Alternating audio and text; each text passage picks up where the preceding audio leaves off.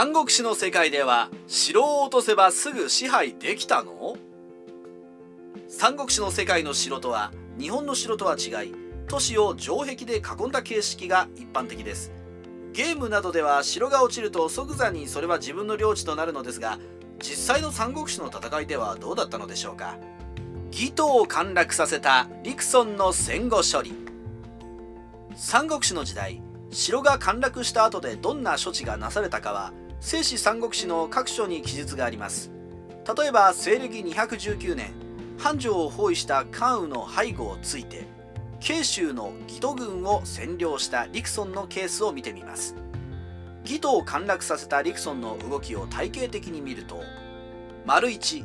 義都大使を占領武変将軍を排除し家庭校に報じられる。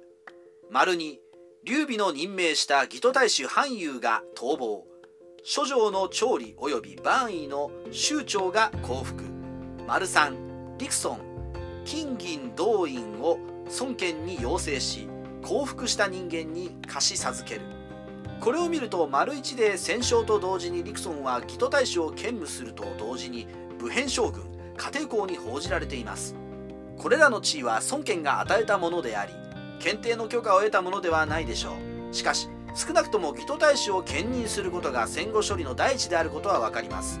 これにより陸村が5においてどのような地位か占領下の人々に理解させるわけです。丸2では元の義都大衆韓遊の逃亡をきっかけにその指揮下の官僚や異民族が降伏していることが分かります。少なくとも防衛の最高責任者が逃亡してしまえばなおも徹底抗戦する必要はないという暗黙のルールがあったのでしょう。丸3においては占領後の人事が開始されています。金銀動員というのは役職名が彫られた小さな印鑑のことで鹿の島で発見された緩和な国王の印樹みたいなものです。これを与えることで降伏後の地位を保障し行政業務を再開すると同時に忠誠心を担保しようとしたのでしょう。戦わずして公安城を落とした呂蒙の戦後処理。ディクソンと同時期呂蒙も公安城を密かに包囲して愚本の降伏勧告をもって首相の指陣を降伏させたことがあります。このケースは一平も交えることなく城が落ちたケースなのでこちらも時系列で見てみましょう。丸1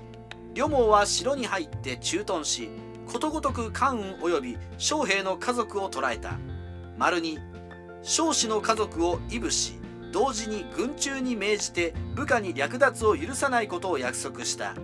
丸3両毛の部下が民家の傘を奪ったので両毛は許さず切り軍中は恐れおののき犯罪は消えた。丸4両毛は城内の老人を見舞い病人には医薬を与え寒さに震える者には医療を与えた。丸5関羽の不増の財宝は皆封印して孫権を待った。リクソンのケースよりも両毛伝の記述の方がより具体的です。両毛の場合には丸1最初に関羽とその将兵の家族を最初に確保し関羽軍の士気を下げるのが第一目的でしょう。同時に丸2人質が逃げないように城内での略奪行為を禁止し丸3破った兵士を容赦なく処刑しています。同時に関羽とその将兵の家族以外についても丸4真っ先に老人の安否を確認し病人には薬を冬でも着るものがない貧民には衣服を与えています。最後の丸5はつまり城内の宝物を不当に横領していませんという意思表示です。生徒城を陥落させた劉備の戦後処理。劉備は西暦214年入植より2年で益州の州都である生徒を包囲して数十日の後に劉将を降伏させて生徒を陥落させています。こちらのケースも時系列で見てみましょう。丸1劉備は城内に酒を置いて視卒をもてなして黒をねぎらった。丸2生徒の蔵から金銀を取って将兵に分配し国と白を返した。丸3劉備は益州木を兼務し部下をそれぞれに兼職につけた。丸4劉将に信任された者劉将に排斥された者を等しく登用した。丸5劉将を南軍の公安に移し財物と新位将軍の印樹を返した。リクソンやリョモーの場合と違い城内の住民への配慮がない感じがしますがそれは多分劉備軍が生徒を包囲するだけで投石機のようなものを使って攻撃したわけではないからでしょう。また地味ながら生徒落城と同時に丸1各所に酒を置いて将兵に好きに飲ませ丸2すぐに城内の蔵を開いて金銀を与えて略奪を阻止しています。同時にここまで苦楽を共にした部下を要職につけて献身に報いると同時に旧劉将政権下で厚遇されていた人物冷遇された人物を関係なく要職につけています。これらは不満分子が劉備の支配を認めずに離反することを阻止したことでしょう。最後の丸5は劉将を益州から遠く引き離すと同時にその財産も印樹も返還し劉将が不満を抱き語や義に下って職を取り戻すのに使われるのを阻止する措置だと推測します。なかなか大雑把ながらポイントを押さえた戦後処理と言えます。城が落城した時の手続きまとめ。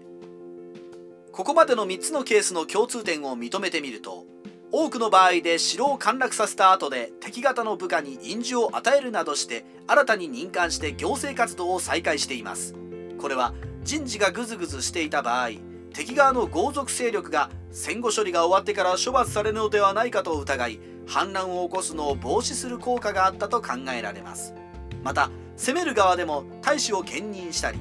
しかるべき印字を受けるなどして自らの地位を占領地の住民に知らしめることに不信しています。やはり肩書きは大事なんでしょうね。もう一つは旅網のケースに顕著な民心の安定があります。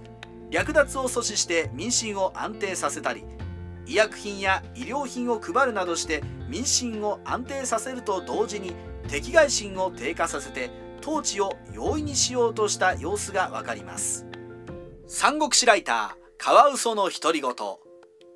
以上三国志の時代の城陥落後の戦後処理について解説してみました。一口に城を陥落させるといってもケースバイケースで民心安定を先にしたり敵型勢力の取り込みを先にしたり略奪を阻止するために本性を真っ先にするなど違いがあることが分かりますね。